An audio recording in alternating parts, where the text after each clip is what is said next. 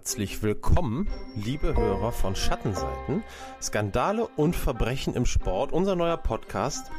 Mein Name ist Daniel Becker und am anderen Ende der Leitung äh, begrüßt mich, via Skype sind wir verbunden, Benny Strucker. Hi Benny.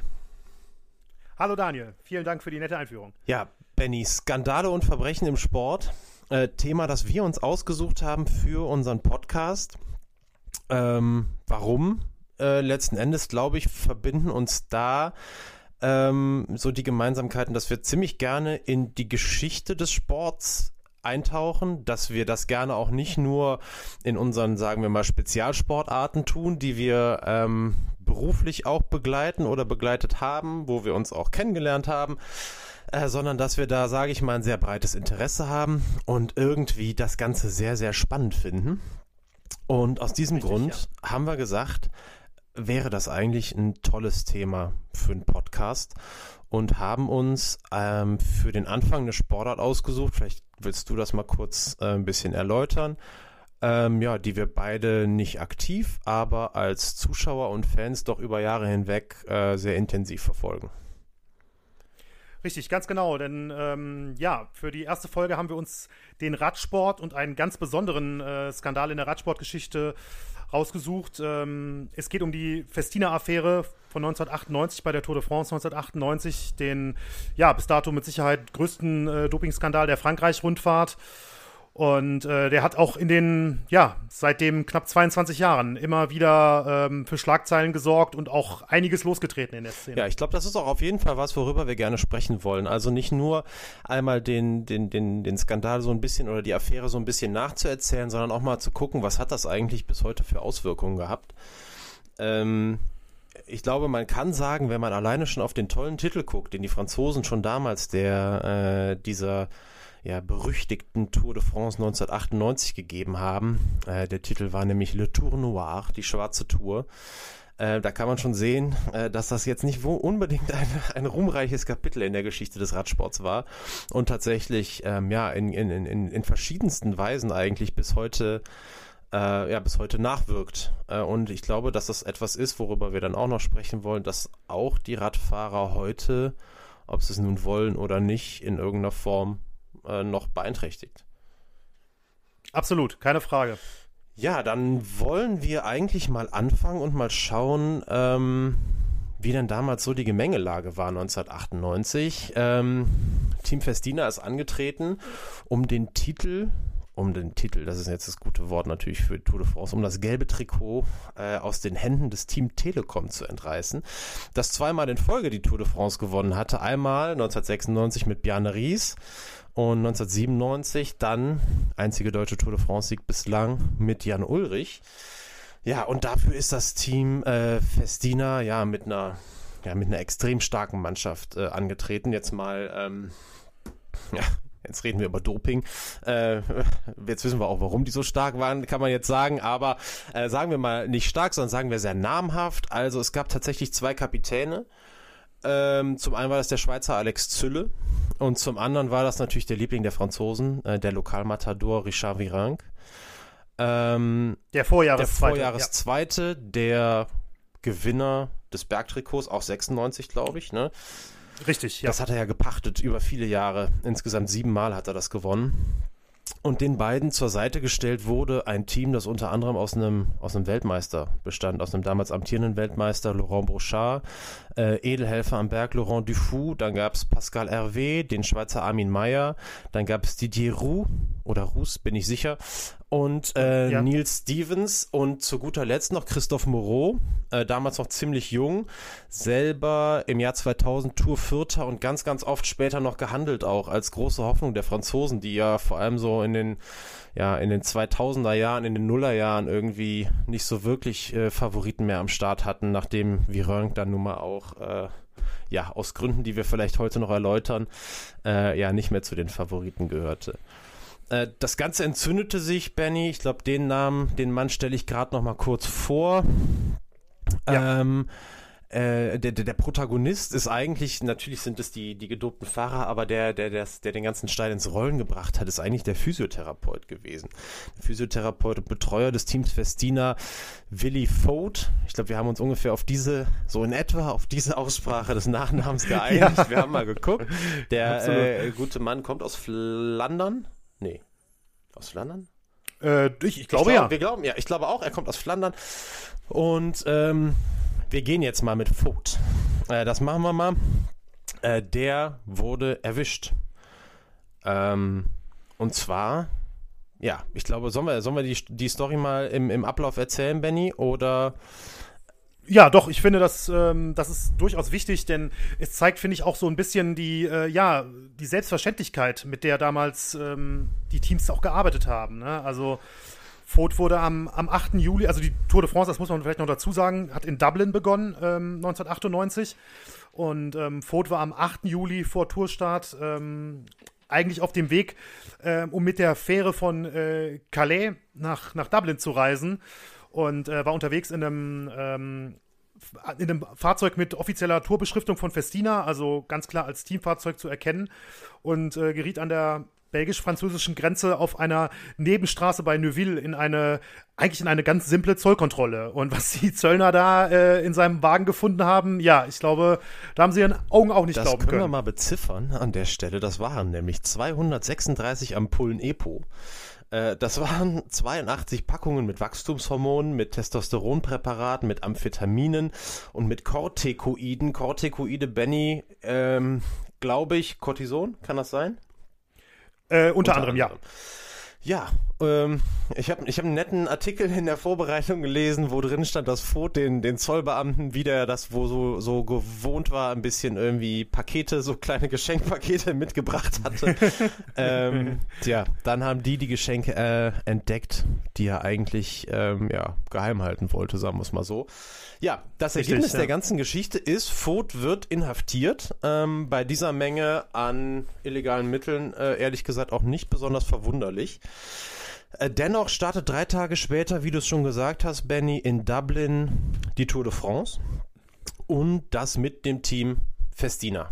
Die also trotz des Wirrwarrs um den Betreuer äh, an den Start gehen. Ähm, Richard Virenque, ich weiß gar nicht mehr genau, wo er den Prolog beendet hat, ehrlich gesagt. Ich weiß nur, dass es der beste Prolog seiner Karriere war, äh, ja, den er da genau. abgeliefert hat in Dublin. Und äh, ja, er war not amused, wie man vielleicht auch in Irland sagt, äh, als er äh, nach dem Prolog nach seinem Betreuer gefragt wurde. Ähm, denn die News, das kann man sich ja vorstellen, die gingen natürlich, äh, die gingen natürlich von Calais ganz schön schnell nach Dublin. Und Virank hat geantwortet, äh, ich bin nicht verantwortlich für die Dinge, die unser Personal tut. Ist nicht so wahnsinnig sympathisch und verwundert, ähm, auch so ein bisschen, wenn man ähm, ein Interview sich durchliest, das Willy Vogt, ich weiß gar nicht, ich glaube 2099, ähm, nee, glaube ich sogar, im, im, im Sommer 99 äh, gegeben ja. hat, wo er auch so ein bisschen auf das Verhältnis zwischen ihm und zwischen Richard Virenque eingeht, das also wirklich sehr, sehr eng und innig gewesen sein soll. Und da fing es dann eigentlich schon an. Also ähm, Virenque verleugnet so ein bisschen erstmal seinen Betreuer und ähm, er setzt damit vielleicht, so kann man das sagen, den Ton für die, für die kommenden Tage. Ähm, ja. ja, denn die nächsten fünf Tage geht die Tour de France erstmal so weiter. Ganz genau. Im Endeffekt läuft es erstmal so, als wäre ähm, ja im Endeffekt nichts passiert. Ähm, bis dann natürlich, ähm, wann war es? Ich glaube am 14. Juli, ist das richtig? Oder am 13. Juli, wo äh, ähm, wo Vogt bei, bei einem, ähm, na, in Lille bei einem Verhör darauf angesprochen weiß, wird. Der 14. Und, ja. Der 14., der französische Nationalfeiertag, ne, im Übrigen noch. Und der Tag, äh, zwei Tage nachdem Frankreich äh, Fußballweltmeister wurde. Ist, ne? ja. Also es ist wirklich, ist, ja, das Timing hat genau gepasst. Und ähm, ja, dann beim Verhör in Lille ähm, den Polizisten, den ähm, der Kriminalpolizei halt gesteht, dass er auf Anweisung von Festina Offiziellen gehandelt habe und das auch nicht zum ersten Mal, wie er damals gesagt hat. Und das, äh, brachte den Stein erst so richtig ins Rollen, denn ähm, das führte dann entsprechend auch zu Razzien und weiteren Festnahmen bei Festina. Genau, letzten Endes ging es zwei Tage später äh, dann so richtig los.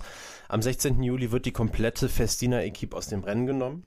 Der Teamchef äh, des Teams Festina, damals Bruno Roussel, wird festgenommen.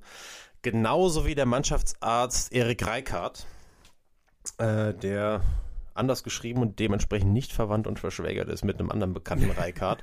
Das könnte man auch noch machen. Das war ja auch mal ein Skandal, nicht wahr? Nein, das war, war das, das, das, Moment, war das Rüd Rüllet oder war das Frank Reikard? Nee, nee, nee, nee, das war Frank Reikard und so. Rudi Völler, was du jetzt vermutlich gerade Das ist das, was ich denke. so ist es. Genau. Ähm, naja, Erik Reikert zumindest, der Mannschaftsarzt der Festina-Mannschaft, äh, wird im Anschluss äh, 100 Tage im Gefängnis sitzen tatsächlich. Und ähm, das, Richtig, obwohl ja. er ähm, eine, eine schwere Lungenerkrankung damals hatte. Ähm, überhaupt ist dieses Thema, das kommt später auch noch, oder das geht eigentlich auch jetzt gleich schon direkt weiter. Ähm, sagen wir mal so, die französischen Behörden sind nicht zimperlich umgegangen mit den Leuten, die da, ja, um es mal salopp auszudrücken, da so ein bisschen Dreck am Stecken hatten. Richtig, Und ja. Das führte letzten Endes auch dazu, ähm, dass schon ab dem nächsten Tag äh, die, die, die Fahrer, die oder viele der noch im Feld verbliebenen Fahrer bei der Tour äh, zum ersten Sitzstreik äh, quasi aufgerufen haben, äh, den sie dann auch Nee, Moment. Bei der zwölften Etappe war der erste Sitzstreik und bei der 17. Etappe äh, war das Ganze dann nochmal mit vorne dabei. Unter anderem auch äh, Marco Pantani und Jan Ulrich. Auf die kommen wir gleich nochmal kurz zu sprechen. Genau, da gibt es ein ganz berühmtes Foto von, von Pantani auf dem Asphalt, wo er so nach oben in den Himmel guckt. Genau. Ja. Und ähm, ja, da, da, die, die Protestaktion passierte, ähm, weil man sich ähm, die angebliche Polizeiwillkür, das war der Vorwurf, ähm, mhm. ja, nicht gefallen lassen wollte äh, aus, aus Kreisen in, in den Fahrerfällen, äh, im Fahrerfeld. Und deswegen ja zu dieser doch für die Tour de France etwas ungewöhnlichen Maßnahme gegriffen hat. Ähm, letzten Endes ist das aber dann auch alles äh, relativ schnell Geschichte, denn ab dem 17. Juli werden, wie du es eben schon angesprochen hast, auch bei ganz vielen anderen Teams Dopingmittel gefunden. Es gibt also Razzien und äh, Fahrer und Betreuer anderer Teams, äh, unter anderem der, der niederländischen TVM-Mannschaft, äh, werden festgesetzt. Äh, einige Fahrer fliehen, einige Betreuer auch, äh, unter anderem auch aus einem aus spanischen Mannschaften. Genau, richtig. Drei oder vier spanische Mannschaften, ja. Die fahren einfach nach Hause. So, das genau, führt dazu, genau. dass ähm, am 2. August, als die Tour de France endet, von ursprünglich 198 gestarteten Fahrern gerade mal 96 äh, die Ziellinie auf dem Champs-Élysées überqueren und äh, ja, damit eine Tour beenden, die äh, aus sportlicher Sicht in dem Sinne vielleicht vorbei ist, aber die noch sehr viele Nachwehen mit sich bringen wird. Äh, ja, auf dem Treppchen stehen, vielleicht, damit wir das mal noch kurz beschließen, auf dem Treppchen äh, stehen in Paris ganz oben beim gelben Trikot, bei der Vergabe des gelben Trikots Marco Pantani, der äh, 1998 seinen einzigen Toursieg holt, der fünf Jahre später stirbt, ähm, mutmaßlich auch an Folgen von Dopingmissbrauch. Das ist ja auch so ein, so ein, so ein ganz besonderer Fall. Ne? Es gibt ja auch bis heute noch Menschen, die sagen, er wurde ermordet. Ähm, das ist bis heute nicht wirklich aufgeklärt, aber du hast ja, also das, wie gesagt, das ist, das ist mutmaßlich, ja. muss man da unterstreichen in dem Fall. Genau. Äh, wie das dann halt nun mal auch so häufig ist. Ähm, de facto ist es aber so, dass auch Pantani äh, nachträglich des Dopings überführt wurde. Ähm, zweiter ist Jan Ulrich, äh, der ganz sicher in ja in seiner ganzen tragischen, in seinem ganzen tragischen Ausmaß äh, ganz sicher auch irgendwann mal noch eine eigene äh, Folge hier bei uns verdient hat. Ähm, ja. Auch aber nachher in den Dopingskandal um den Dopingarzt Fuentes, da ging es dann um Blutdoping, ähm, Eigenblutdoping, äh, verwickelt war und auf äh, dem dritten Platz auf dem Treppchen Bobby Julik, auch der damals oder später dann des äh, Epo-Dopings überführt. Grünes Trikot gewonnen, Erik Zabel, Team Telekom, nicht zum einzigen Mal, aber auch später unter Tränen auf einer legendären, will ich fast sagen, Pressekonferenz, äh, Dopinggeständnis mhm. abgelegt. Das weiße Trikot des besten Jungprofis, klar, gewann damals der noch sehr junge Jan Ulrich.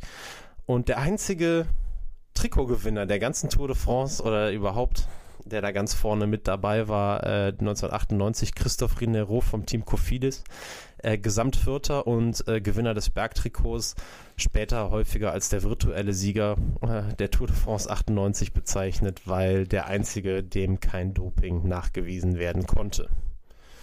Ja. Das ist richtig. Allerdings gab es, wenn ich da mal ganz kurz einsteigen darf, ähm, auch immer wieder, klar, es wurde nie nachgewiesen, aber das äh, Tourergebnis von Kofidis 1998 hat viele, viele Jahre lang noch äh, Fragezeichen äh, aufgeworfen, denn die vier besten Fahrer, das waren der angesprochene Julik und Renero, ähm, Roland Meyer und Kevin Livingston, fuhren insgesamt 15 Mal die Tour de France und belegten damals dabei durchschnittlich Platz 45 und ähm, ja, die Tour 98 war ja schon ein gigantischer Ausreißer nach oben mit, ich glaube, drei Top 10 oder vier Top 10 Platzierungen dann. Ähm, also Moment, dass man das jetzt nochmal in Zusammenhang setzt. Also ansonsten insgesamt die drei im Durchschnitt 45. Platz, genau. Und jetzt genau. drei unter den Top 10. Genau, bei dieser einen Tour drei unter Top, Top 10 und sonst über ihre ganze Karriere gesehen im Durchschnitt Platz 45. Also das ist schon, ähm, da waren schon extreme Ausreißer dabei da in dem, äh, in diesem Jahr, weil ähm, auch das, das bespricht auch ähm, Tyler Hamilton, der ja auch ein großes äh, Dopinggeständnis später abgeliefert hat, der jahrelang ähm, als ja, einer der wichtigsten Helfer von Lance Armstrong ge gegolten hat und der im Gegensatz zu Armstrong 98 bei der Tour am Start war. Der ähm, berichtet halt auch in seinem Buch davon, dass äh, nachdem die ganzen Razzien so intensiv abgelaufen sind und ja, wirklich die, die Teams Angst vor der, ähm, vor der Polizei hatten, schreibt er in seinem Buch, ich zitiere mal kurz, ähm, also es ging dann darum, dass ähm, das gestreikt wurde, ne, bis, weil die Fahrer wieder mit Respekt behandelt worden sind, äh, behandelt werden wollten. Und äh, Hamilton schreibt in seinem Buch, währenddessen wurden in den Toiletten von Bussen, Wohnmobilen und Hotels hektische Medikamente im Wert von vielen tausend Euro entsorgt. Ich weiß noch, wie ein Teamkollege von mir witzelte, er könne ja ins Kno äh, Klo des US Postal Wohnmobils tauchen und das Zeug wieder herausfischen, wenn es nötig wäre. Ja, unglaublich. Ja. Und ähm, er sprach auch davon, dass es ein Rüstungswettlauf bei der Tour damit im Prinzip endete. Ähm, allerdings auch immer noch Teams, es immer noch Teams gab, die einen äh, Plan B hatten gegenüber den anderen Teams, die alle Medikamente entsorgt hatten. Ähm, er spricht dann zum Beispiel vom, äh, vom Polti-Team, was auch noch ganz interessant ist, weil die 1999 Virank zum Beispiel unter Vertrag nahmen. Ähm, das Polti-Team hatte dann 98 laut, aus, laut eigenen Aussagen sogar ähm, eine Thermosflasche mit Epo in einem Staubsauger versteckt. Also ähm, kreativ sind sie gewesen. Ja, kreativ sind sie gewesen. Und irgendwie auch ziemlich erprobt im Lügen erzählen. Also das kommt nachher ja. auch wirklich nochmal raus. Also schon, richtig, schon der richtig, ja. Das begleitet eigentlich die ganze Geschichte. Das, ja, ja, das begleitet diese Geschichte und das ist, ist ein Punkt, der, der, der, der spätere Geschichten begleitet. Also ich habe ähm, im Zuge auch der Recherche nochmal ein Interview gesehen mit damals Geroldstein-Fahrer Stefan Schumacher. Stefan Schumacher, oder? Ste Stefan Schumacher, ja. ja. Äh, der auch, der in die Kamera geguckt hat und dann auch, nee, Leute, also wirklich, also das ist so, so nach dem Motto, es wäre eine Dreistigkeit, ihm diese Frage zu stellen. Ähm, mhm. Und das ist also was, ähm, das ist schon der Wahnsinn, wenn man halt dann nachher ähm, dieser, diese Ausmaße dann also rückblickend halt irgendwie einfach auch zusammenfassen und schwarz auf weiß irgendwie betrachten kann und sich das dann nach, nachträglich nochmal anschaut, das ist schon der Wahnsinn. Ähm, das ja. ist also wirklich. Und das, das ist, ist äh, tatsächlich. Diese viel zitierte Omerta, ne? dieses Schweigegelübde. Die Omerta, ja. Ja. Ja, ist ganz, ganz ja. witziger Funfact noch, also Funfact in, in, in, in, in Doping-Anführungsstrichen. Ähm, mhm. Ich kenne keine einzige Sportart. Ich habe dann mal ein bisschen weiter geguckt. Für die Doping extra, äh, für die Wikipedia extra rechts in der Spalte äh, den Punkt Doping aufgeführt hat. Kannst du mal nachgucken. Bei den, bei den ganzen okay. großen Radfahrern ist der, ist der Punkt Doping aufgeführt. Und wenn du mal, ich habe dann mal irgendwie Ben Johnson und ein paar bekannte Leichtathleten, Marion Jones und so äh, eingegeben. Also bei denen gibt es das nicht. Also da hat der Radsport schon, und das ist noch ein ganz nettes Zitat auch, äh, dass der, dass Richard Young, Anwalt für US-Anwalt äh, für Sportrecht mal gesagt hat im Zusammenhang äh, mit Doping und Radsport. Der hat nämlich gesagt, manche Sportarten sind schlimmer als andere, aber an den Radsport kam keine heran. Also das äh, zumindest in der ja. Zeit, Ende der 90er Jahre, sicherlich auch Anfang der Nullerjahre, ähm, wahrscheinlich sehr zutreffend. Ebenso vielleicht oder mutmaßlich der Satz von Willy Vogt in dem von uns schon eben kurz mal angedeuteten Interview, alle Champions sind gedopt. Das ist dieses Motto, wir machen es halt auch, weil es sowieso alle machen und wenn ich was gewinnen will, dann muss ich das machen. Und ähm, Alex Zülle, der Schweizer Co-Kapitän hat auch in einem Interview sinngemäß mal gesagt, nachher, der hat relativ schnell dann gestanden im Übrigen. Ähm, das sollten wir vielleicht auch mal noch kurz ausführen. Also als die, als die äh, Vorwürfe dann auf dem Tisch waren, haben mit Ausnahme von Richard Virenque ähm, eigentlich sämtliche Festina-Fahrer äh, Dopingmissbrauch zugegeben. Äh, Richard Virenque hat sich dafür noch ein bisschen länger Zeit gelassen. Der hat das im Jahr 2000 nachgeliefert. Alle kamen aber nach heutigen. Aber auch erst vor erst Gericht. Vor Gericht, genau, unter, unter Eid, wenn ich. Äh, äh, ja, richtig, richtig, weil er stand ja eigentlich sogar wegen Drogenhandel äh, vor, ähm, vor Gericht, weil es ja auch um die Verbreitung natürlich der, der Dopingmittel ging. Also wie gesagt, der hat dann halt, äh, ja, 2000, dann war dieses Thema zumindest dafür dann mal, was die Geständnisse angeht, abgeschlossen. Äh, die Strafen, muss man sagen, nach heutigen Maßstäben auch hielten sich alle in Grenzen. Äh, das waren so sechs Monate, glaube ich, im Schnitt kann man mal so grob sagen. Ja. Manche auch etwas weniger. Genau, so ungefähr, ja. Ähm, das sieht heute teilweise schon ein bisschen anders aus. Ne? Also da gibt es dann auch mal mehrjährige Sperren, je nachdem, was man macht. Ich glaube, wenn man es in dem Umfang macht, wie es damals war, heute äh, kommst du nicht mehr mit sechs Monaten davon. Oder glaubst du, nee? Nein, nein, nein, auf gar keinen Fall. Also ich meine, es ist ja damals wirklich ein, ein richtiges Doping-System aufgedeckt worden. Das war ja etwas, das ähm, konnte sich ja kaum jemand vorstellen. Ähm, wenn man überlegt, dass, dass Reichardt, ähm, wo habe ich das Zitat hier, ähm, hat ja von einem seit 1994 etablierten Dopingsystem im Team Festina gesprochen und Otto und Reichardt jetzt, mein Kühlschrank war immer voll mit Medikamenten. Ja, das, das also, ähm, also wenn man, ja, das ist natürlich ein, ein Ausmaß, ne, dass ähm, wenn heute mal äh, irgendwo ein einzelner Fahrer erwischt wird, dann ist der schon richtig dran mittlerweile, was, was Sperren angeht. Aber ähm, ja, so ein ganzes Team nochmal mit so einem systematischen Doping, ich glaube nicht, dass es da irgendeine Chance bestünde, dass man da mit sechs Monaten oder so davon kommt. Dafür steht der Radsport äh, viel zu sehr unter, unter dem Druck der Öffentlichkeit heutzutage.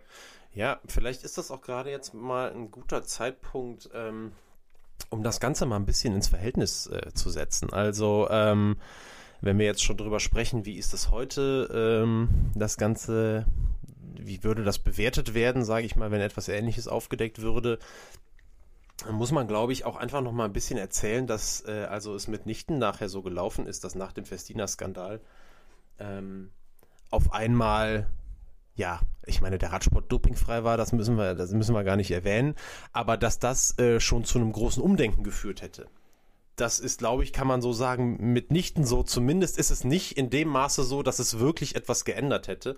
Äh, man kann vielleicht sagen, dass dieses, dieses gesteuerte, teamübergreifende Doping äh, da vielleicht den ersten richtigen Cut quasi gekriegt hat. Aber äh, wir wissen, dass ab 1999 jemand die Tour de France dominierte mit Lance Armstrong, ähm, der, ja, ja, über den es immer Dopinggerüchte gab, der aber natürlich in dieser Phase der Held war, den es brauchte, der nach genau, einer, eine richtige Lichtgestalt genau, der nach damals, einer Krebserkrankung ja. zurückgekommen ist, ähm, Hodenkrebs hatte, die Krankheit besiegt hat und ähm, dann sich zum sieben, siebenfachen ja.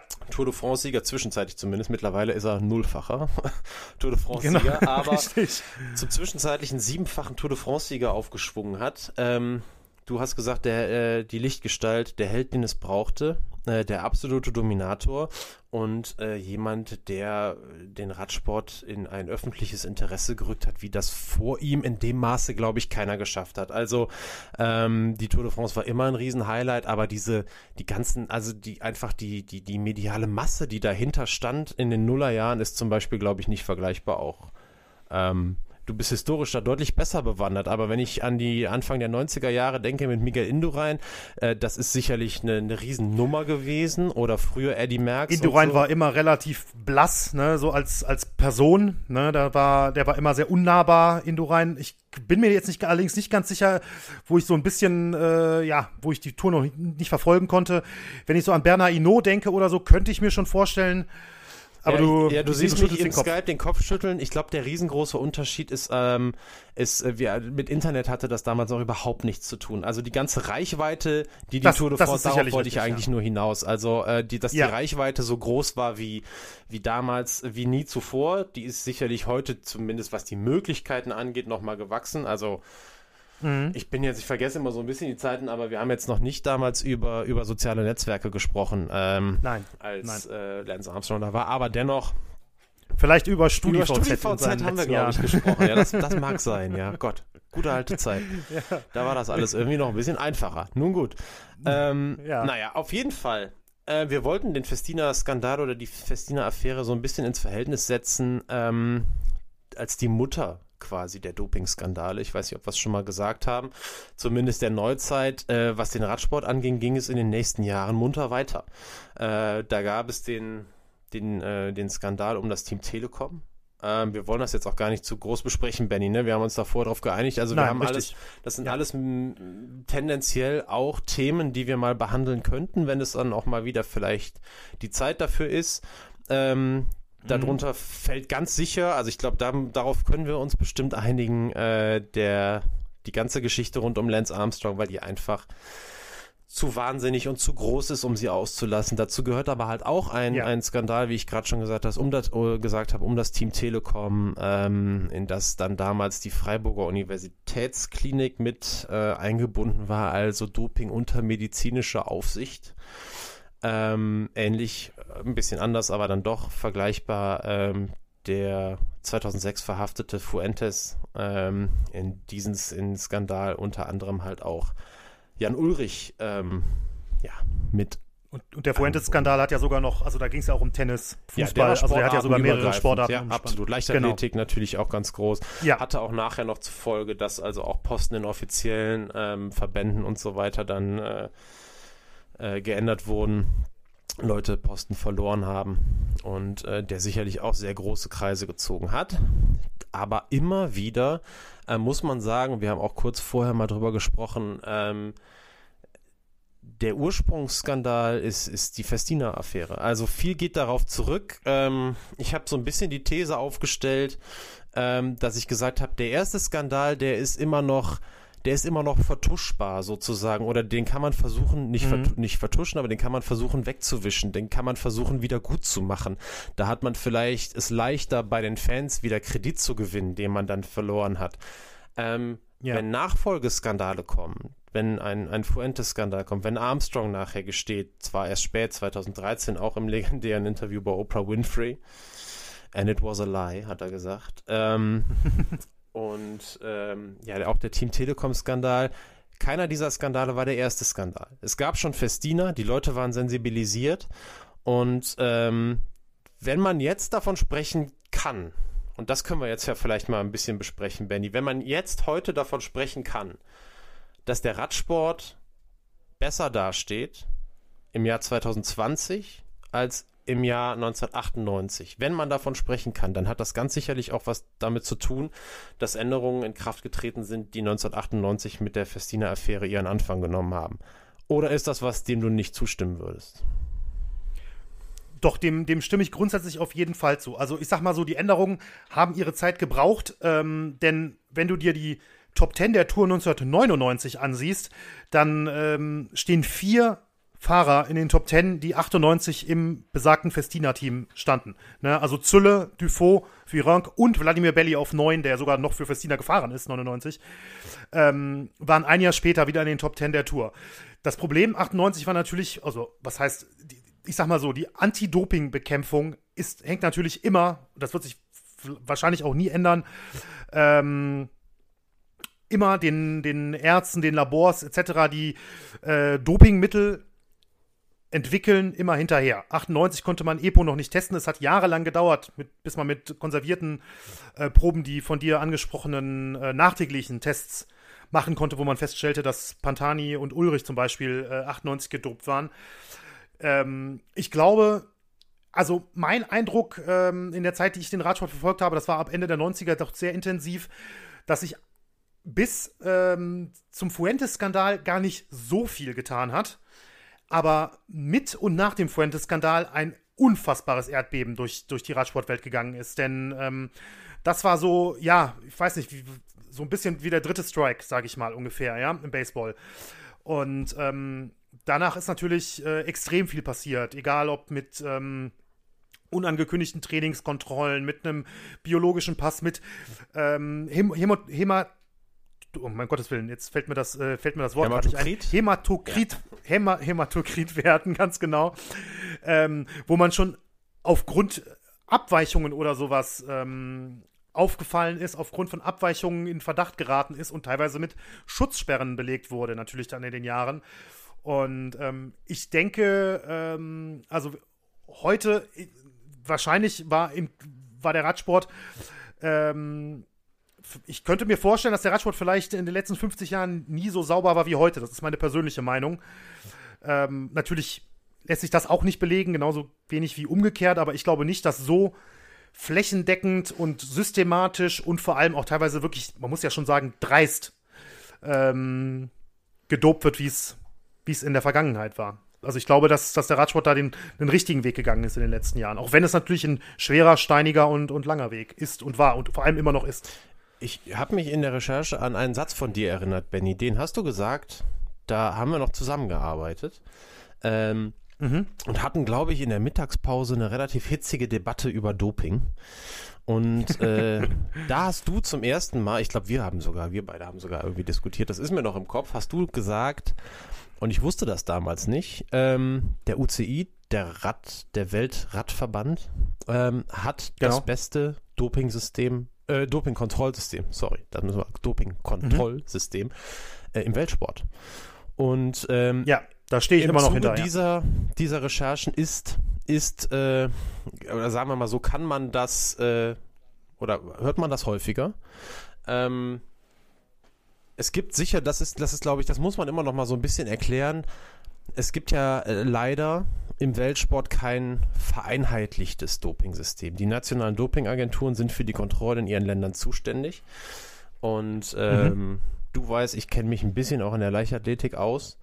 Ähm, ja. Da ist es ähm, so, dass also die, die deutschen Athletinnen und Athleten sehr glücklich einerseits darüber sind, äh, dass sie in einem Land leben, wo das Dopingkontrollsystem sehr engmaschig ist, die zwar auch nicht ganz glücklich darüber sind, dass morgens um 5 Uhr ein Kontrolleur oder eine Kontrolleurin vor der Tür steht, aber die doch von sich behaupten können, regelmäßig getestet zu werden. Da gibt es eine ganze Menge äh, Länder, in denen das nicht so ist, weil die nationalen Dopingagenturen äh, in dem Fall nicht da so hinterher sind, beziehungsweise teilweise auch nicht die Strukturen haben, nicht die Gelder haben. Das ist auch nicht einfach von einem auf den anderen Tag irgendwie einfach umzusetzen.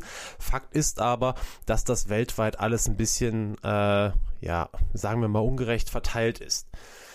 Ähm, der Radsport-Weltverband macht da hingegen eine, eine gute Figur.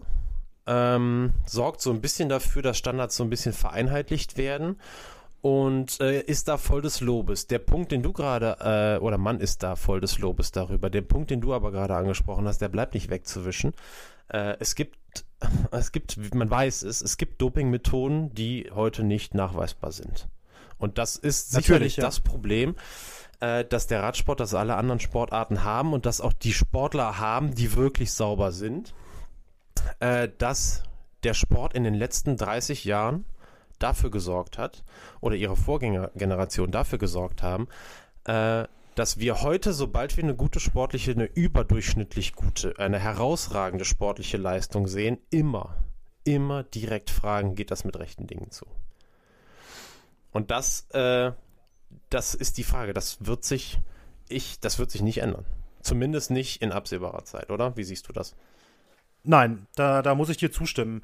Ja, es ist, ähm, das ist einfach eine gewisse Grundskepsis, die ähm, vielleicht nicht alle, aber viele bei sowas immer im Hinterkopf haben werden. Jetzt rein aus Radsportsicht, das ist ja auch so ein Punkt, der, ähm, der mir bei den, ähm, bei den Recherchen immer wieder aufgefallen ist oder was immer mal wieder angesprochen wurde. Solange in den, solange die neuen Teamchefs die Fahrer von vor 20 Jahren sind oder so, dann wird sich nichts ändern. Ne? Das ist immer wieder, immer wieder angesprochen, immer wieder kritisiert worden, auch natürlich von ehemaligen ähm, Fahrern oder Betreuern etc. Und ähm, das sind so Umstände, die, ja, die einfach immer so eine gewisse Skepsis ermöglichen. Ne? Es, es geht kaum anders. Also wenn man, wenn man sieht, wie, ähm, ja, wie dreist betrogen wurde in den Jahren, wo man, und vor allen Dingen, man muss ja mal dazu sagen, dass 98 bei Festina keiner positiv getestet wurde, natürlich. Ne? Also hätte es diesen Willy Vogt mit seiner Zollkontrolle nicht gegeben, hätte es diesen ganzen Skandal nicht gegeben. Es gab keinen einzigen positiven Dopingtest, das war überhaupt nicht feststellbar. Und auch, ganz ja, kurz, hätte es in dem Zusammenhang ja. nicht die sehr raue ja, raue Gangart ist vielleicht dann, man war ja nicht dabei, aber dem Vernehmen nach dann doch sehr eindringliche Art und Weise der, äh, des Verhörs. Denn eigentlich war Willi Vogt, ja. und das hat er selber gesagt, ähm, der wäre sehr gerne noch sehr viel länger loyal geblieben seinem Team und ja. den Methoden gegenüber. Ja, also das, wir reden jetzt nicht äh, von jemandem, der nachher rauskommt und und dann der der geläuterte ist und sagt, oh Gott, ich habe alles in meinem Leben falsch gemacht, ich würde das alles nie wieder so machen. Äh, eigentlich ist so ein bisschen das Gegenteil der Fall. Eigentlich erzählt er, glaube ich, wenn man zum, es ist immer schwer, das alles äh, zu beurteilen, wenn man es nur liest und nicht hört und auch nicht sieht. Aber wenn man es mhm. rauslesen mhm. will, kann man sicherlich rauslesen, dass er auch ein bisschen stolz darüber erzählt, wie er als junger, äh, als junger Profi selber irgendwie Amphetamin, äh, nicht Profi, als junger Radfahrer kein Profi, aber als Amateurradfahrer selber was genommen hat und auch erzählt, wie äh, seine Vorgängergeneration, sein Papa und so weiter, äh, da auch natürlich unter anderen äh, Voraussetzungen mit anderen Mitteln, aber nach dem gleichen Prinzip die ganze Sache gehandhabt haben.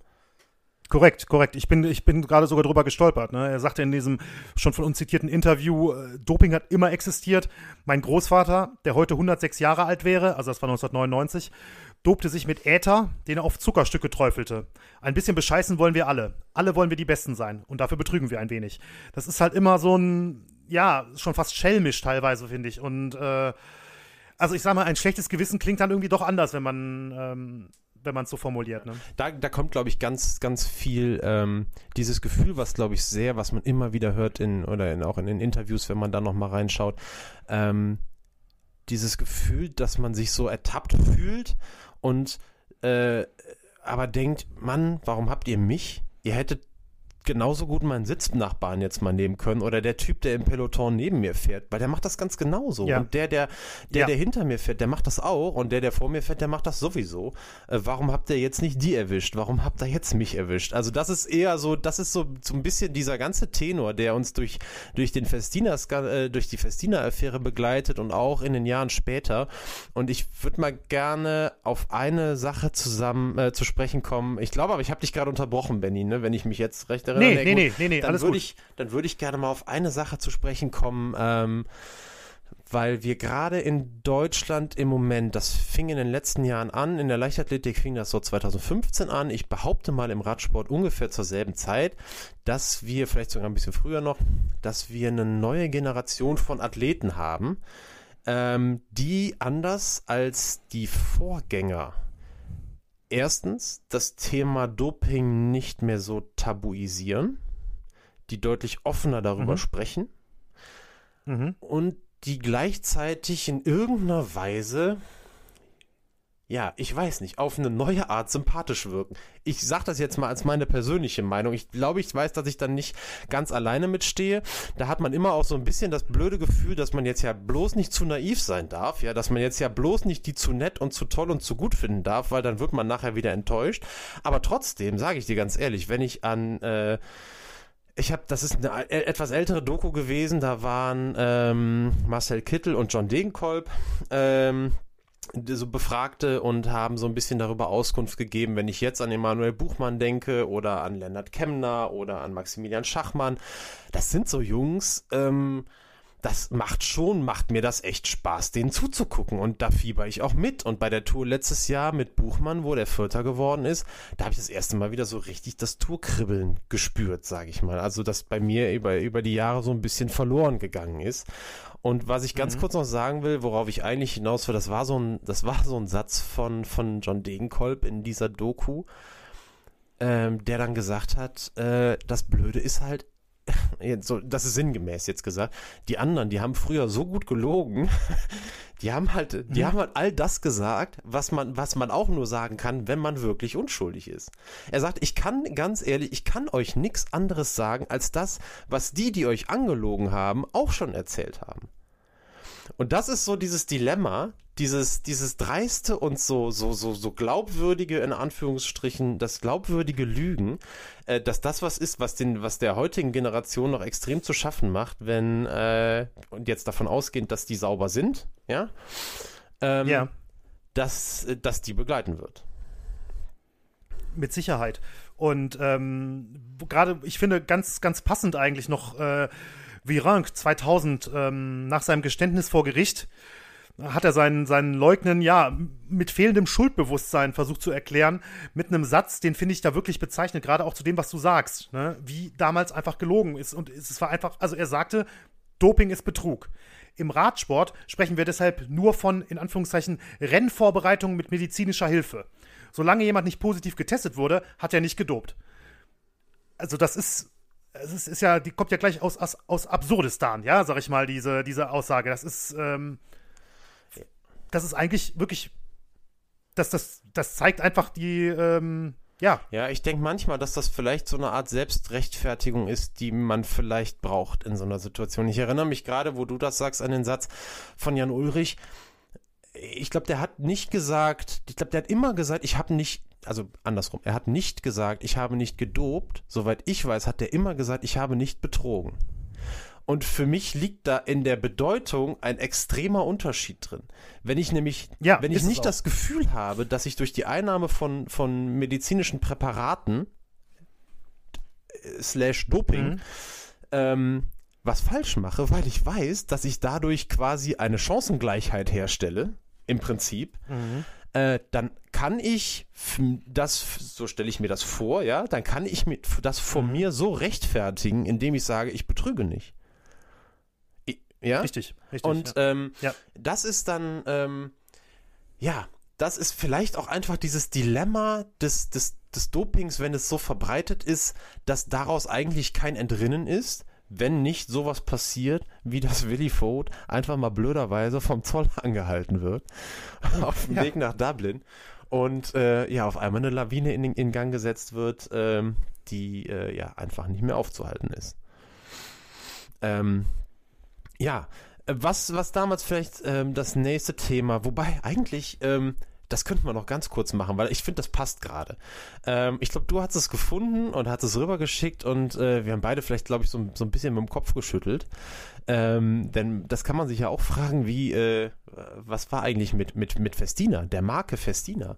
Äh, was eigentlich Ja. mit, hat denen das eigentlich geschadet? Ich weiß nicht, vielleicht, vielleicht willst du mal kurz äh, so ein bisschen die Hintergründe dazu erläutern. Ja, also ähm, Festina ist bis, bis, also das ist ja eigentlich auch schon fast überraschend, wenn man überlegt, was für ein gigantischer Skandal es war. Festina ist bis 2001 weiterhin Sponsor eben dieses Radsportteams geblieben und auch noch viele, viele Jahre, ich glaube bis 2015, äh, offizieller Teilnehm ähm, Zeitnehmer der Tour de France, bevor es dann jetzt Tissot wurde, die das bis, bis heute noch machen. Ähm, also erstmal hat die ganze Affäre ähm, Festina schon mal nicht in irgendeiner Form dazu gebracht oder das, das Unternehmen Festina dazu gebracht, dem Radsport den Rücken zu kehren. Überhaupt nicht. Na, und ähm, es gibt auch ein Interview ähm, aus, ich, ich bin mir gerade nicht ganz sicher, von wann ist, von was war das? 2006 Ja, oder sowas 2005, würde ich jetzt. Äh, 2005.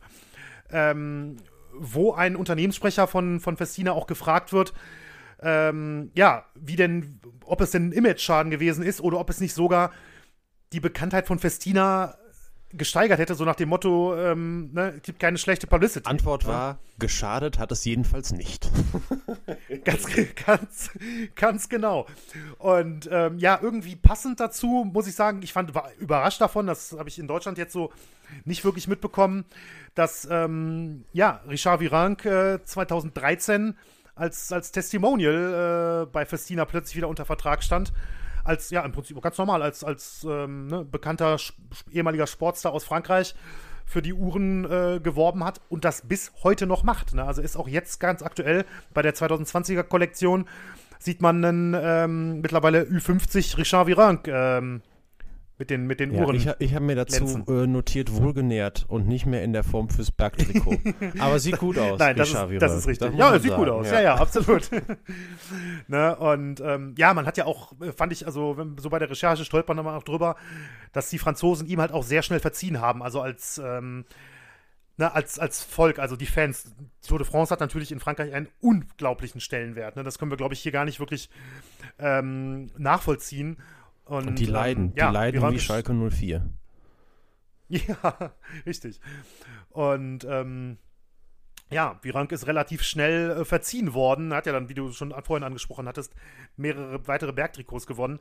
Aber ähm, ja, man muss tatsächlich so sagen, ich glaube, dem Team Festina, oder nicht, Entschuldigung, nicht dem Team Festina, sondern dem Unternehmen Festina, dem Uhrenhersteller Festina, ähm, hat der ganze Skandal mal überhaupt nicht geschadet, denn ja, in aller Munde halt gewesen. Ne? Das ist natürlich der Vorteil im Radsport, wenn, ähm, wenn du als Sponsor wirklich so heißt wie das Team. Also interessant ist eigentlich, dass es ähm, also dass es jetzt langfristig nicht geschadet hat, das ist so das eine, weil manche Dinge geraten halt auch irgendwann dann mal in Vergessenheit. Aber interessant war eigentlich die Aussage, dass es eigentlich auch ähm, in, in, direkter Reaktion damals äh, kaum Umsatzeinbußen für Festina gegeben richtig, hat. Ja, ja also, richtig, richtig. Äh, das ist dann vielleicht noch ganz interessant, aber letztlich auch eigentlich nur eine kleine Randnotiz, wobei vielleicht auch ein bisschen mehr. Ja, ich finde es schon ja. spannend, ne? muss ich sagen. Also gerade also, die Nummer ähm, mit Virank, also wirklich das Gesicht des Skandals, das muss man ja sagen. Also Willi ja. Vogt, ganz ja. ehrlich, ähm, Benny, weiß nicht, wie es dir ging, aber äh, den Namen hatte ich, das obwohl ich mich mit dem Festina-Skandal schon ein bisschen auskannte, nicht auf der Pfanne, ganz anders. Äh, ganz tief ja, irgendwo also hinten mal abgespeichert. Zumindest äh, bei mir war er, war er, war er nicht äh, äh präsent. Ähm, aber natürlich ist das Erste, was mir einfällt zu, zu, ähm, zu dem Festina, zu der Festina-Affäre, so ein Interviewbild, wo Richard, Richard Virenque da steht und um ihn herum äh, gefühlt 500 Millionen Mikros äh, versuchen, seine Stimme aufzunehmen. Und dass der jetzt da wieder ja. als Testimonial ähm, am Start ist seit Jahren, ist dann doch irgendwie bezeichnend. Das stimmt, ja, das ist richtig. Deswegen auch gut, dass wir es einfach mal erwähnt haben. Was ich ähm, jetzt eigentlich noch mit dir besprechen wollte, war der Punkt, ähm, dass man auf eine andere Art und Weise ähm, durchaus sehen kann, dass, äh, dass der Festina-Skandal und auch die Dinge, die danach kamen, das muss man, glaube ich, im Kontext sehen, ähm, durchaus, zumindest in Deutschland, wir können jetzt mal gerade nur für Deutschland sprechen, oder ich kann das gerade nur für Deutschland sprechen, weil das, ähm, was ich jetzt daraus gesucht habe, ähm, jetzt mal explizit für hier zutrifft. Und das ist die, äh, ja, die, die TV-Geschichte, um es mal jetzt mal ganz grob zu sagen. Ähm, mhm. 1997 hat Jan Ulrich die Tour gewonnen und da gab es den absoluten Zuschauerrekord bei einer Etappe. Ich weiß jetzt gerade nicht, welche Etappe es war, aber es waren 9,6 oder 9,7 Millionen Zuschauer damals, äh, die 1997 ja. äh, in der Spitze zugesehen haben. Und letztes Jahr, um das mal in der ARD meinst in der du ARD, jetzt, ne? genau. Letztes Jahr in der ja. ARD mhm. und dann ist aber, glaube ich, im selben oder ein Jahr später ist ZDF mit aufgesprungen. Ja, also es geht genau, es geht mhm. jetzt nur um die öffentlich-rechtlichen, äh, Eurosport mhm. Nicht mit dabei. Ähm, wobei der ein oder andere Radsportkenner wie Benny jetzt wahrscheinlich sagen würde, ich gucke nur Eurosport, wenn die Tour de France läuft. Ne? Da sehe ich, schon ein, da sehe ich schon ein kleines Grinsen. Ja, ich habe tatsächlich, ja, ich, ich, begleite halt die ganze Saison, ne? deswegen bleibe ich Eurosport dann auch bei der Tour treu. Ja, auf jeden Fall ähm, 2019, also ähm, letztes Jahr, äh, Spitzeneinschaltwert bei einer Tour de France, wo ein Deutscher lange, lange, lange Zeit Chancen, auf, äh, Chancen hatte, aufs Podium zu fahren. Äh, der Spitzenwert mhm. bei 2 Millionen Zuschauern. Ähm, und das ist natürlich jetzt äh, das ist natürlich jetzt längst nicht bewiesen, ja, dass das jetzt damit irgendwie zu tun hat, aber irgendwie liegt der Schluss dann doch nahe. Ähm, die ARD hat äh, Konsequenzen gezogen, letzten Endes aus der Masse an äh, Dopingaffären, die es gegeben hat. Ähm, angefangen mit Festina über Fuentes, Armstrong, Team Telekom und hat in den Jahren 2012, 2013 und 2014 die Berichterstattung, die Live-Berichterstattung der Tour de France komplett ausgesetzt. Ähm, wie, wie, wie hast du das damals erlebt? Du bist Eurosport-Gucker, ja.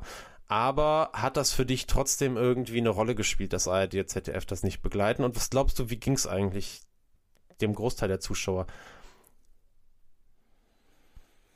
Äh, was meinst du? Wie, ach so, wie, wie der Großteil der Zuschauer das aufgenommen hat, meinst du? Ja, genau. Also, ähm, ich sag mal, ja, es ist schwierig. Also ich fand, also ich persönlich fand halt, ähm, oder ich hatte in der Zeit das Gefühl, dass es jetzt so ein bisschen, ähm, wie soll ich das sagen, also so aus der Hüfte geschossen ähm, kam in der Zeit, weil ich glaube, dass die schlimmsten Dopingjahre bereits vorbei waren und übertragen worden sind. Ne? Und ähm, dass man meiner Meinung nach ähm, durchaus auch eine neue Generation und äh, junge Profis, die du eben schon angesprochen hattest, gerade so jemand wie, wie Kittel und Degenkolb sind ja in den Jahren äh, auch durchaus richtig aufgekommen und hatten große Erfolge, ähm, bestraft hat für, für die Fehler einer oder mehrerer Generationen davor. Das war mein persönlicher Eindruck damals und ähm, ich habe die Reaktion in gewisser Weise nachvollziehen können, aber nicht den Zeitpunkt, muss ich sagen. Also ich hätte ich hätte damit gerechnet, dass es viel früher und rigoroser passiert als, ähm, ja, dann erst in den 2010ern.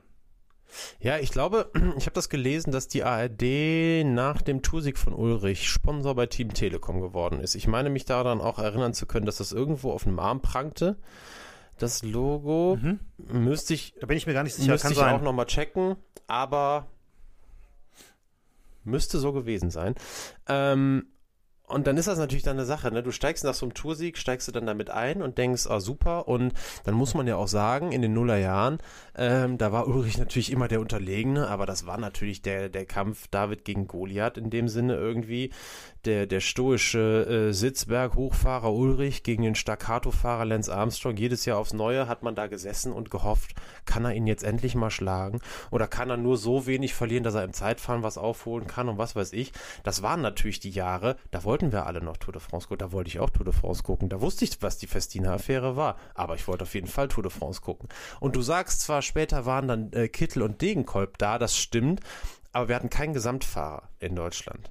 Nein. Und ich glaube, dass, das ein, dass das einen extrem großen Unterschied macht. Ähm, ich glaube, die, die Kittel einmal sieben Etappensiege in einem Jahr, mehr hat ein Deutscher auf einmal nie geschafft bei Natur.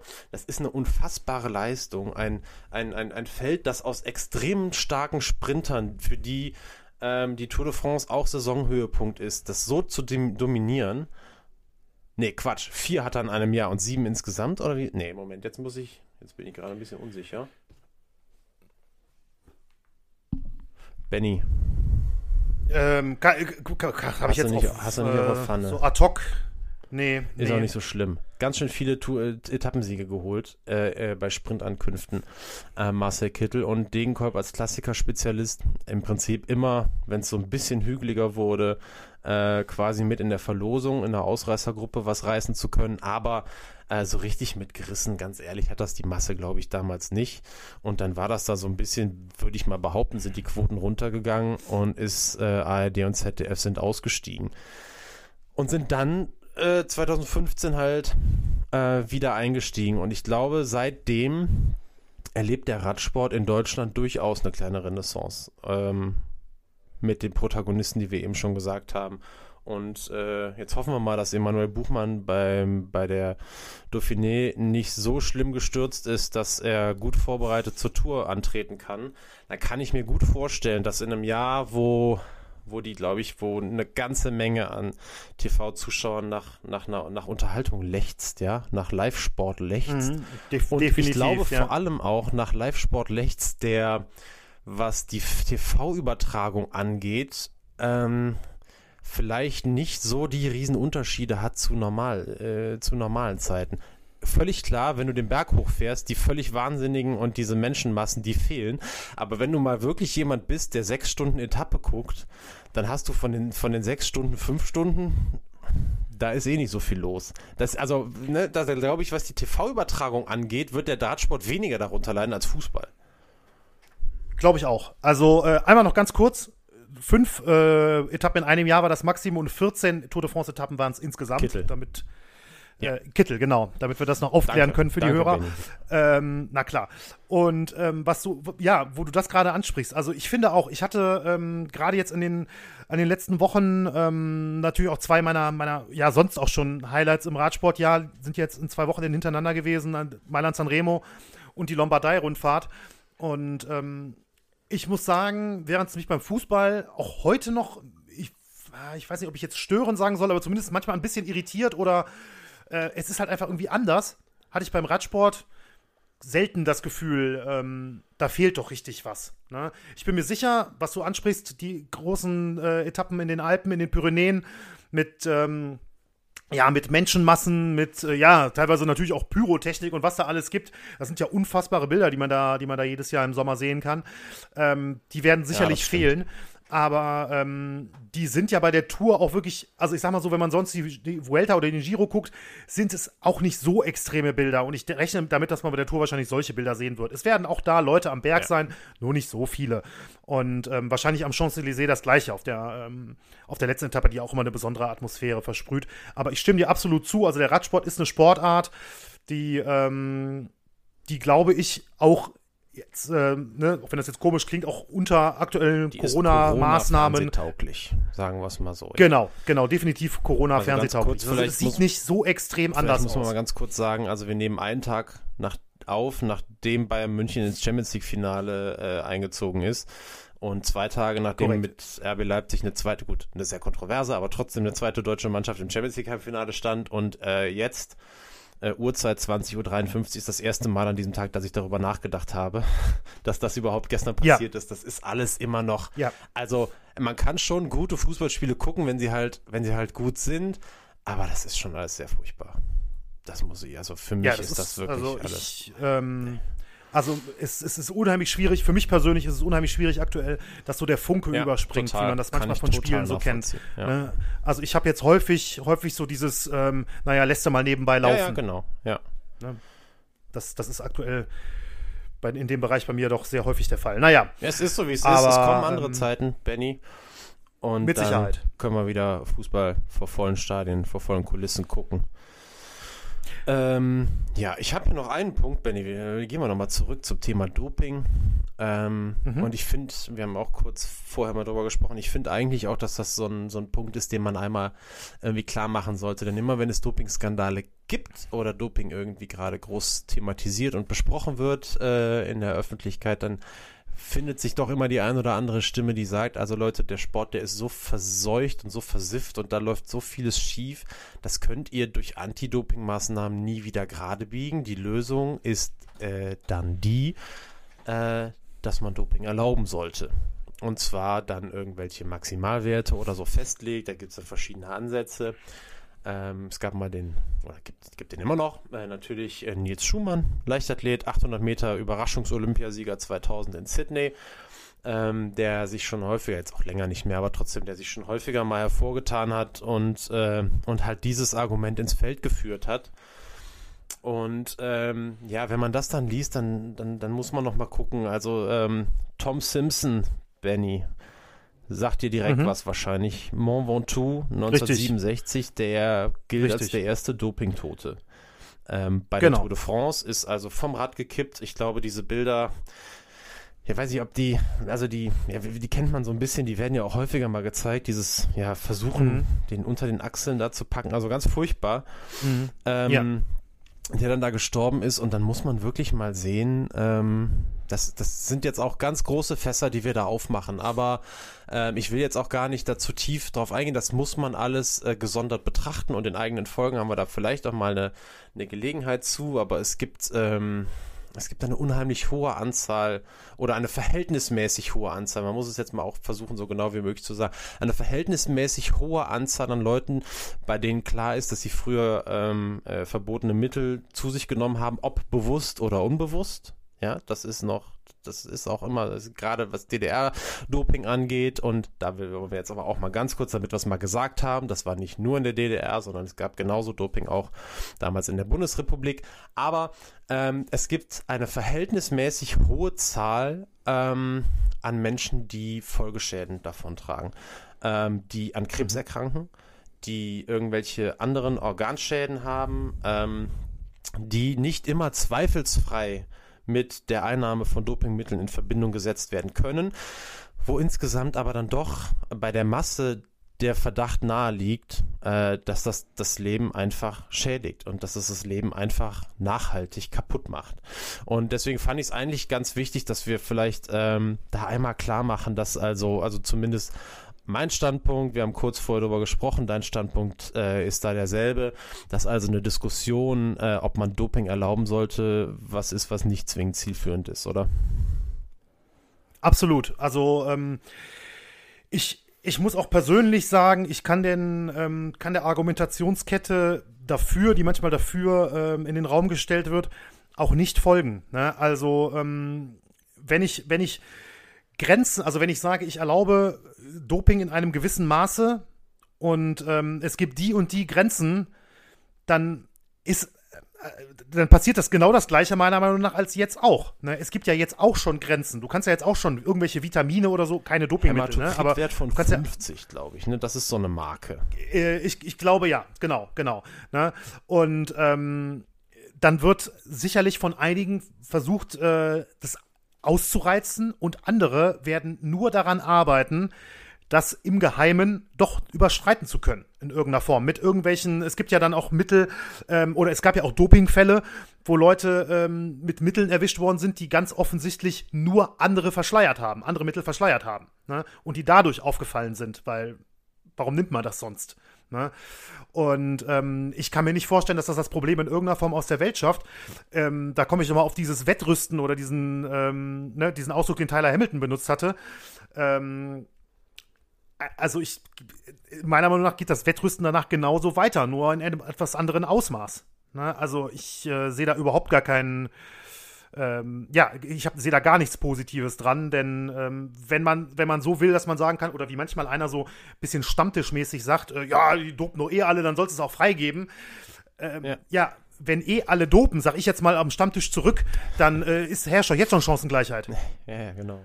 Ja, also diese Argumentation, ja? ich, ich weiß auch nicht, ich dachte auch immer, dann, das, das können die ja nicht ernst meinen. Da weiß doch jeder dann, wenn ich halt einen Wert hochsetze oder so, dann geht der nächste halt da trotzdem drüber. Also, das sind Dinge, ja. und das ist ja. halt einfach der Unterschied. Das ist vielleicht gemeint, manchmal einfach im Zusammenhang äh, des, ja, des, des, des sportlichen Gleichsetzens oder so vielleicht. Aber das, das Wichtige, was, was ich jetzt einfach an dem Punkt fand, dass das halt eben nur die eine Seite der Medaille ist. Dieses, das, das, das Betrügen, das sportliche Betrügen ist, ist das eine.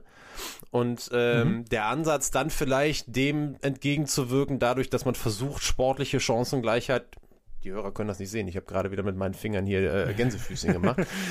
äh, bei ja. dem Wort Gleichheit. Ähm, äh, die sportliche Gleichheit da irgendwie herzustellen. Oder ähm, aber da, der andere Punkt ist nun mal eben, äh, eben der, dass man dadurch ähm, freigeben würde, dass Leute ihre Körper zerstören. Und da kannst du natürlich sagen, ja, das ist dann jedem selber überlassen, ähm, ob er seinen Körper dann irgendwie zerstört, aber ja, weiß ich nicht. Dann sind wir dann auch bei Themen wie Vorbildfunktion und so weiter und so fort. Also ich kann jetzt nicht irgendwo ernsthaft argumentieren, ähm, dass ich jetzt dann äh, Nachwuchssportlern sage, okay Leute, also äh, ja. Gut, also das müssen wir, glaube ich, auch gar nicht so viel weiter ausführen ähm, äh, in dem Punkt, glaube ich. Und ähm, können, wenn du jetzt nicht noch irgendwas aus der Tasche holst, Benny, äh, nee. können wir. Die Taschen sind leer. Die Taschen sind leer, meine auch. Äh, dann können wir das vielleicht hiermit beenden und unter Folge 1 von äh, Schattenseiten, Skandale und Verbrechen im Sport, unserem neuen Podcast, einen dicken, fetten Strich ziehen. Ähm, Korrekt. Vielleicht an der Stelle mal noch eben sagen, dass wer will, wer irgendwie Anregungen, Anmerkungen oder sonst was ähm, äh, loswerden möchte, dazu auf jeden Fall auch die Möglichkeit hat ähm, und das unter einer E-Mail-Adresse machen kann, nämlich unter schattenseiten.podcast.gmail.com. Und dass es auch die Möglichkeit äh, gibt, uns bei Twitter zu folgen, äh, wenn ihr uns da direkt erreichen und anquatschen wollt, at schatten-pod für Podcast. Und äh, da werden wir euch auf dem Laufenden halten. Und äh, yo, wollen dann eigentlich nächste Woche wiederkommen, Benny. Wissen wir schon womit? Äh, nee, das wissen wir tatsächlich noch nicht. Da, äh, ich habe schon äh, ein paar Vorschläge, aber äh, die kann ich jetzt noch nicht ausführen. Das würde wieder ein bisschen den Rahmen sprengen jetzt hier zum Finish.